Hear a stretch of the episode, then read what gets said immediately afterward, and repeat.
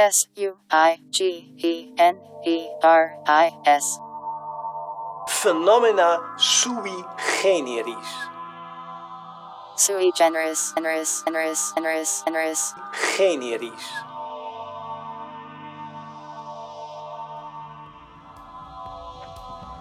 Evelyne Sulro est née en 1924 à Montrouge, ville voisine de Paris. Et c'est une pionnière de la sociologie des femmes en France. Dans Sui Generis, nous allons revenir sur sa vie et son œuvre. Sui generis. Evelyne Sulro est issue d'une famille protestante de par son père qui est pasteur. Il est également psychiatre, ce qui le contraint à quitter Paris pour Compiègne, car sa communauté religieuse n'accepte pas qu'il occupe d'aider les fidèles autrement que par la religion. Du côté de sa mère, elle reçoit une éducation politique de gauche. Elle porte même les noms des deux principaux défenseurs de Dreyfus, Émilie pour Émile Zola et Georgette pour Georges Picard, le colonel qui a réhabilité le militaire juif injustement accusé. Elle transmet donc son éducation politique à ses enfants et en particulier son féminisme. Alors j'ai toujours connu ma mère écoutant la radio. À un moment, on avait un poste à galène, je me rappelle, dans notre forêt, mais toujours écoutant la radio et tout, me disant, chaque fois qu'on voyait un titubé, un ivrogne, elle me disait, tu vois, celui-là, il vote, et moi, je ne vote pas. J'espère que quand tu seras grande, tu pourras voter. Donc, si vous voulez, depuis toute petite, elle m'a appris que les femmes devraient pouvoir voter et euh, euh, je savais toujours qui était président du conseil, euh, etc. Dans les années de crise post-1929, la famille n'est pas particulièrement riche, mais leur niveau d'éducation et leurs connaissances, tant militantes que religieuses, leur offrent de nombreuses possibilités. Pendant la guerre, son père use de son statut de médecin et de son mandat de maire pour cacher des juifs. En revanche, sa mère meurt d'une crise d'asthme alors qu'elle se rendait à la prison de Lyon, voir l'aîné de la famille qui n'avait pas réussi à fuir pour l'Angleterre. Comme l'indique le titre d'un de ses livres, Sulro a 15 ans en 1940. Elle participe aussi à la résistance, mais ce livre publié en 2010 est surtout l'occasion de revenir sur un discours qu'on connaît bien. La génération née après les années 90 serait la première à vivre moins bien que ses parents. Pourtant, les adolescents qui ont vécu la guerre peuvent difficilement être taxés de génération dorée. Euh, j'ai 87 ans et je suis insatisfaite, comme mes congénères, de la manière dont on écrit l'histoire, et particulièrement l'histoire de la guerre, et particulièrement l'histoire des jeunes pendant la guerre. Là, elle, reste à faire complètement, cette histoire. C'est pour vous dire que quand je me suis aperçue euh, que 1940 elle allait avoir 70 ans, je me suis trouvée à ce moment-là dans une sorte de maison de retraite où il y avait beaucoup de personnes de 85, 86, 87 ans. Et je leur ai demandé comment ça s'était passé pour elles. Et là, j'ai eu une récolte formidable parce que les adolescents étaient déjà assez mûrs pour observer. D'autre part, ils ont été précipités brutalement de leur affaire scolaire. Euh, Il y en a beaucoup qui devaient passer le bachot en mois de juin, 40 là. Il y en a d'autres qui avaient un brevet à passer au mois de mai, etc. De la paix de leurs histoires, euh, on se lève, on a une composition, et puis la grand-mère, euh, le papa, etc. Tout d'un coup, dans euh, l'Exode, et tout a changé d'un seul coup. Après, ils n'ont plus jamais eu à manger, ils n'ont plus jamais pu se laver à l'eau chaude, ils n'ont plus jamais, par exemple, cinq ans sans sortir le soir. Nous avons été des jeunes qui, pendant cinq ans, n'ont jamais pu sortir le soir après 9 heures. C'était le couvre-feu. Donc, nous avons eu une vie tout à fait particulière. Pour Sulro, la guerre intervient pendant sa première année de philosophie. Et une fois en paix, son envie porte, comme la plupart des jeunes gens, sur le retour d'une vie sensuelle. Elle se marie donc rapidement et adopte en quelque sorte les deux enfants de son conjoint, nés d'un précédent mariage. Ils en ont deux autres dans les années 50, et comme son petit frère loge avec eux, elle connaît pleinement la situation de mère au foyer, responsable de la vie quotidienne de sept personnes. À cette époque de baby-boom, où la contraception est interdite, les femmes sont nombreuses à partager cette situation. Les faits divers de l'époque sont remplis de décès infantiles, parfois simplement à cause de la surcharge de travail des mères de familles nombreuses. En 55, Sulro a alors l'idée de fonder une association pour défendre le droit à la contraception. Elle n'est ni la première ni la seule à défendre ce droit, mais son coup de force, c'est de le faire en tant que mère, et sous le nom d'association La Maternité Heureuse. Elle coupe alors court au discours réactionnaire sur le contrôle des naissances. L'association est en fait à l'origine du planning familial qu'Evelyne Sulro dirigera pendant plusieurs années. Les stratégies pour faire valoir les droits des femmes sont alors multiples. L'association organise l'importation illégale de produits contraceptifs. Elle mobilise des femmes de hauts fonctionnaires et des intellectuels. Et pour Sulro, il est aussi nécessaire de produire des études sur leur situation. Elle entame donc une thèse de sociologie au Centre d'études des communications de masse, dirigé par Edgar Morin. Et elle publie une recherche inédite sur la presse féminine. À contre-courant des idées reçues sur ces magazines, qui n'est souvent que l'expression de sa faible légitimité, Sulro met en lumière l'ambiguïté de ses thèmes et de ses valeurs qui est nécessaire pour toucher un large public. Ce travail sera le premier d'une longue série qui fera d'Evelyne Suro la sociologue féministe en France. Mais nous verrons cela après la fin du morceau Dilated Pupils par Ivano Tetelepta, Roger Gerensen et Ben generis.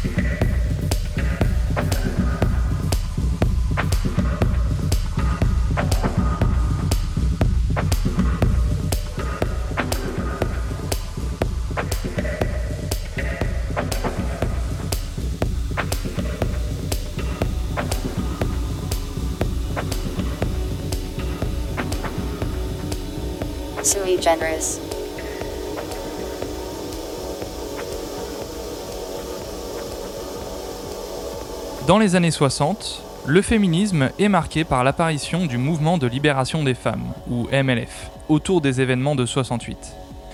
Au départ, Evelyne Sulro est invitée dans les conférences, et son travail fait référence. En 65, elle avait publié Demain les femmes, un best-seller traduit en 11 langues, où elle démontrait que la condition des femmes n'est pas une donnée intangible, mais le produit d'une histoire, ce qui s'inscrit dans une conception marxiste des rapports sociaux. Sulro critique ouvertement le dogmatisme de certains marxistes de l'époque. Pourtant, c'est en matérialiste qu'elle va prendre une distance avec le féminisme. Le titre de son ouvrage de 68 l'indique bien Histoire et sociologie du travail féminin. Alors que le MLF tend à militer pour une libération symbolique des femmes, en mettant en avant la libre disposition de leur corps, Sulro fait de l'autonomie économique la clé de leur émancipation. Cependant pour cela, elles ont besoin de formations dédiées. Je me rappelle en avoir parlé avec mon mari, avec des amis et tout. J'ai dit, bon, ben, je vais faire deux choses. Je vais d'une part faire des études fondamentales sur qu'est-ce qu'une femme, et ça a donné le fait féminin. Je suis allée voir Jacques Monod et puis etc. Et j'ai voulu faire donc une étude fondamentale pour essayer d'un peu euh, savoir ce que c'était dans l'état des sciences euh, où on était. Et deuxièmement, je vais essayer de réaliser au ras des pâquerettes quelque chose pour euh, une catégorie de femmes qui auraient besoin qu'on s'occupe d'elles. Alors, toujours avec mes statistiques devant le nez, j'ai vu qu'il y avait environ un million de femmes à ce moment-là qui quittaient sans aucun bagage, ni scolaire, ni rien, le foyer pour essayer de rentrer dans le monde du travail quand elles avaient entre 30 et 40 ans. Elles avaient eu leurs enfants et et euh, c'est le moment où j'ai fait euh, des missions pour le Bureau international du travail sur la formation professionnelle des jeunes filles et des femmes. Sous la direction de Sulro, l'association Retravailler pourvoit donc à la formation de 400 000 femmes dans 270 villes françaises. La pédagogie mise en place est spécifique à un public marqué par une absence de perspective professionnelle, alors même qu'elles sont de plus en plus nombreuses à faire des études. Euh, moi, je faisais par exemple, euh, je leur faisais faire des biographies de l'avenir à des étudiants, des garçons et des filles de 18 ans. Voulez-vous me décrire une journée de votre vie à 40 ans ou euh, à 50 ans? C'est encore plus intéressant à 50 ans. Les filles disaient je serais morte. Impossible de se projeter dans l'avenir. Les garçons, je serais PDG, si vous voulez. Ils se mettaient au, vraiment euh, au fait d'une carrière, professionnelle. Et elle, elle ne savait pas. Ça dépend, ça dépendra. Est-ce que je serai mariée, est-ce que je ne serai pas mariée, est-ce que je...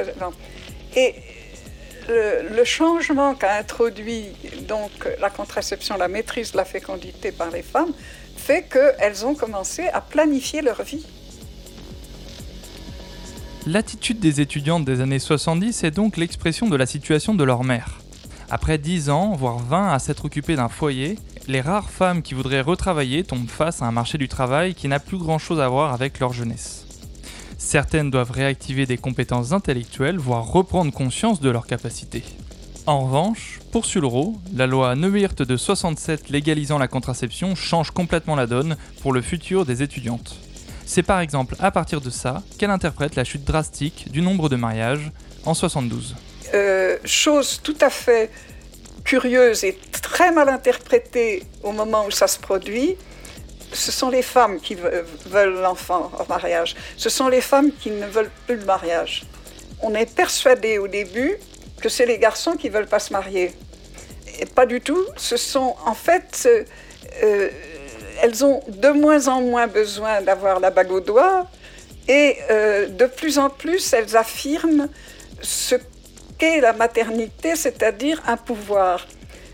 Je veux dire par là que, à mon avis, Simone de Beauvoir s'était complètement trompée quand elle n'avait vu dans la maternité qu'un fardeau pour la femme et quelque chose qui lui donnait des incapacités nombreuses, etc. C'est aussi un pouvoir. Et du moment où la femme peut déterminer euh, euh, je ne veux pas d'enfant, j'en ai pas, maintenant je veux un enfant, etc on, s'est aperçu à ce moment-là qu'il y en avait qui se faisaient faire un enfant sans dire qu'elle prenait plus la pilule, par exemple. Euh. Après avoir largement contribué à rendre légale la contraception, Evelyne Sulro s'appuie donc sur la philosophie de la responsabilité pour justifier son opposition au droit à l'avortement. Pour elle, la maîtrise de la fécondité par la contraception avait justement pour objectif de réduire le nombre d'avortements, et elle s'inquiète d'entendre des jeunes filles en parler comme d'une contraception bis. Pourtant, elle qui n'est pas avare en statistiques reste assez floue sur la question et elle n'en fera pas un combat. En revanche, elle s'intéressera au rôle des pères dans les familles. Mais nous verrons cela après la fin du morceau Parallels Transport de Polar Inertia. S-U-I-G-E-N-E-R-I-S.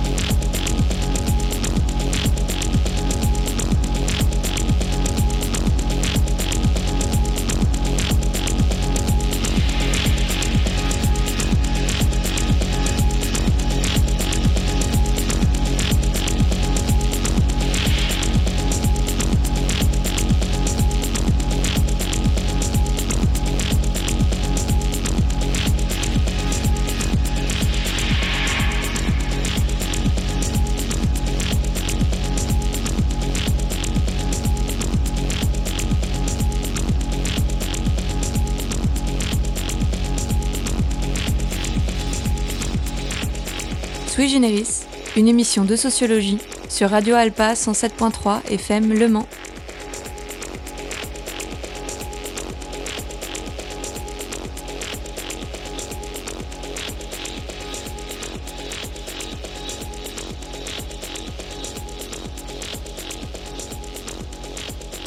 Partir des années 70, Evelyne Sulro propose son expertise sur la condition des femmes auprès d'institutions telles que le Bureau international du travail, la Communauté économique européenne, ancêtre de l'Union, et en France, le Conseil économique et social, puis la Commission nationale consultative des droits de l'homme.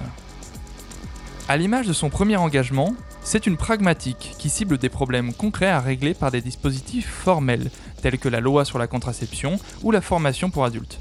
Elle est membre du Parti socialiste, mais son action dépasse les cadres de la politique politicienne. En 84, elle formule 80 recommandations à l'Union européenne sur la diversification des choix professionnels des jeunes filles et des femmes, et 78 d'entre elles sont adoptées. Cette propension à trouver des solutions concrètes aux questions sociales s'inscrit pleinement dans une philosophie formaliste qui guide tout autant sa recherche sociologique. Sulro conçoit le social comme un système dont la mécanique interne est susceptible de générer des effets pervers. Les acteurs étant des stratèges rationnels fondés à se servir des dispositifs institutionnels dans leurs propres intérêts. En suivant cette conception, le rôle du politique réside dans l'actualisation des institutions en cohérence avec le fonctionnement d'un système social, qui n'est pas en lui-même soumis à la critique. C'est sûrement pour cela qu'elle donne tant d'importance au mariage, en tant que dispositif d'institutionnalisation de la famille. Là, je me suis aperçue euh, fort rapidement qu'il y avait une sorte d'effacement du père, et même, il faudrait trouver un mot pour dire qu'on le jetait dehors, là, euh, particulièrement avec la loi de 70, euh, qui était une loi magnifique, remarquable, et qui supprimait la puissance paternelle, c'est-à-dire tout le patriarcat qu'on tenait de Napoléon, et le remplaçait par l'autorité parentale, laquelle autorité parentale était euh, confiée, son exercice était confié tant à la mère qu'au père, dans le mariage. Mais quand le couple n'était pas marié, même s'ils vivaient ensemble, même si le père euh, donnait de l'argent tout le temps pour faire bouillir la marmite et s'occuper du bébé, lui changeait ses couches et tout, il n'avait pas l'autorité parentale. À partir des années 80, les travaux de Sulro sont de plus en plus l'objet de controverses. Certains adversaires politiques la réduisent à une réac, mais j'aime mieux les mots du sociologue Benoît Bastard à propos du livre Pour le meilleur et sans le pire. Si les thèses d'Evelyne Sulro dérangent, et parfois irritent, c'est d'abord parce qu'elles disent d'une manière claire des choses vraies et rarement exposées de manière systématique. Mais c'est aussi parce qu'elles font de ces choses bonnes à dire, à travers différents amalgames et glissements de l'analyse, une interprétation très idéologique et parfois contestable. Parmi ces interprétations, on compte par exemple des jugements moraux durs contre des profiteurs, des couples qui connaîtraient parfaitement les dispositifs fiscaux et sociaux et qui orienteraient leur vie en fonction de la maximisation de leurs gains. Moins caricaturale, elle s'inquiète de l'effacement du père dans l'éducation des enfants. Elle prend acte de la proportion écrasante de jugements qui attribuent la garde des enfants aux mères en cas de divorce. Mais contrairement à des mauvaises langues qui lui font dire qu'elle serait passée du côté des hommes, elle s'inquiète autant de l'injustice que peuvent subir certains pères que de l'absence de responsabilité que la société attend globalement d'eux. Donc euh, on s'aperçoit finalement que nous avons maintenant avec ces deux extraordinaires euh, révolutions, c'est plus qu'une révolution, c'est une mutation, qui sont euh, la maîtrise de la fécondité par la femme sur sa propre fécondité, c'est-à-dire qu'elle peut ne pas avoir d'enfant si elle n'en veut pas, et euh, en avoir si elle en veut presque toujours. Et d'autre part, la, certitude donc de la filiation paternelle, on a en fait les conditions d'une famille individualiste ou, euh, qui pourrait véritablement euh, être volontaire. Vous comprenez ce que je veux dire? Par sa volonté.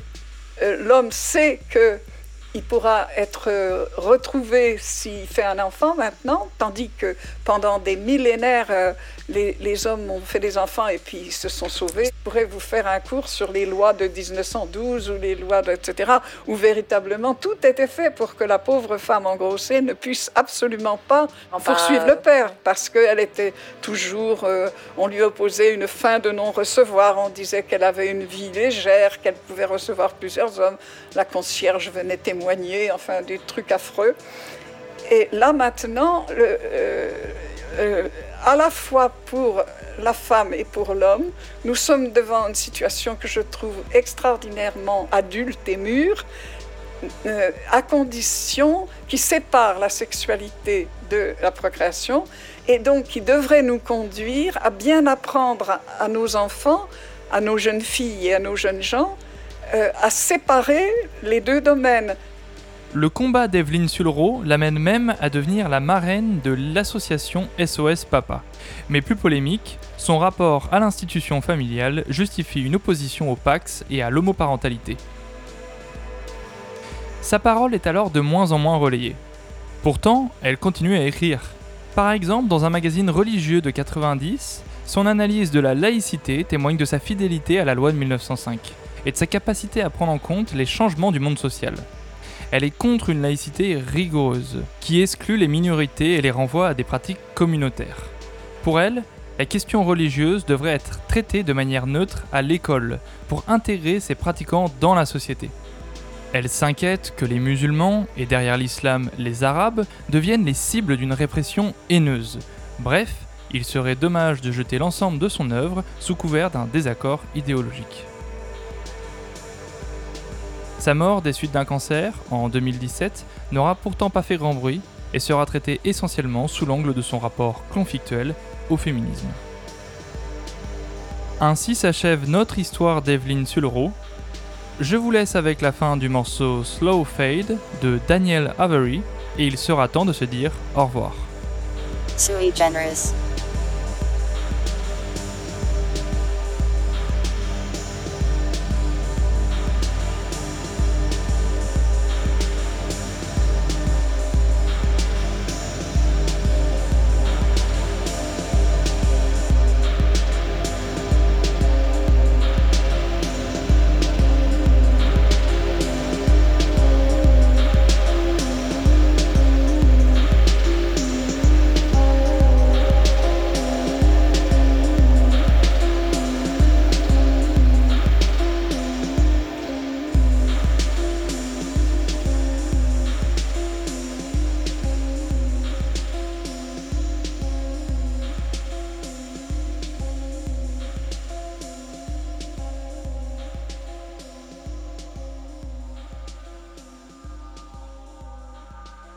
Merci d'avoir écouté Sweet Generis sur les ondes de Radio Alpa 107.3 FM Le Mans.